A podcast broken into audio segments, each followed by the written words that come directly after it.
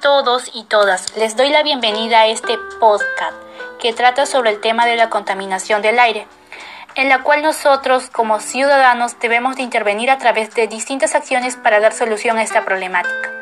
Soy la alumna Yanela Aguilar Álvarez y estoy muy contenta de que estés aquí. Comencemos. Primeramente nos preguntamos, ¿qué es la contaminación del aire? La contaminación atmosférica consiste en la presencia de materias o formas de energía en el aire que pueden suponer un riesgo, daño o molestia de diferente gravedad para los seres vivos.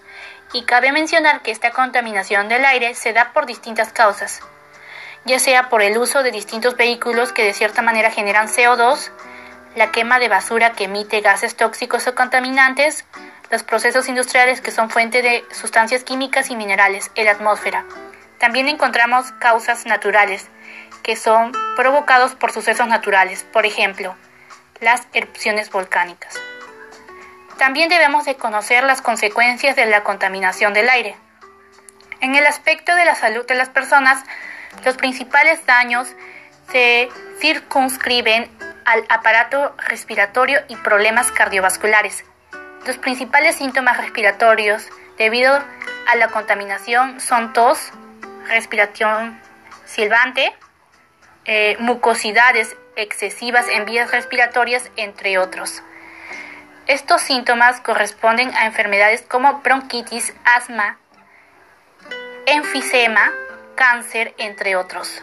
En el aspecto ambiental se tienen efectos como el efecto invernadero, que consiste en que los gases contaminantes permiten el paso de los rayos solares que inciden a la Tierra, al tiempo que dificultan el paso de las radiaciones reflejadas que salen de la Tierra hacia el espacio.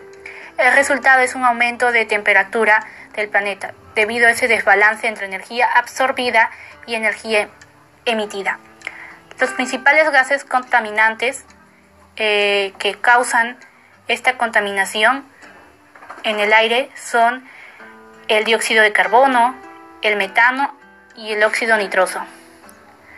Cabe mencionar que también debemos de conocer ciertas acciones para evitar la contaminación del aire. Entre ellas encontramos utilizar el transporte público, comprar productos locales, consumir productos ecológicos, reducir el consumo de plásticos, ya que si bien es cierto actualmente muchas personas utilizan el plástico, debemos de de cierta manera utilizar más telas bolsas de telas al momento de ir a comprar. Debemos también disminuir el uso del agua y de la energía eléctrica. En el aspecto de la energía eléctrica debemos de utilizarla correctamente. Y por último debemos elegir energías renovables.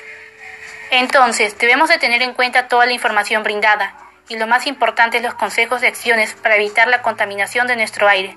Sé consciente y responsable, recuerda, sé parte de la solución, no parte de la contaminación. Muchas gracias por todo. Hasta la próxima.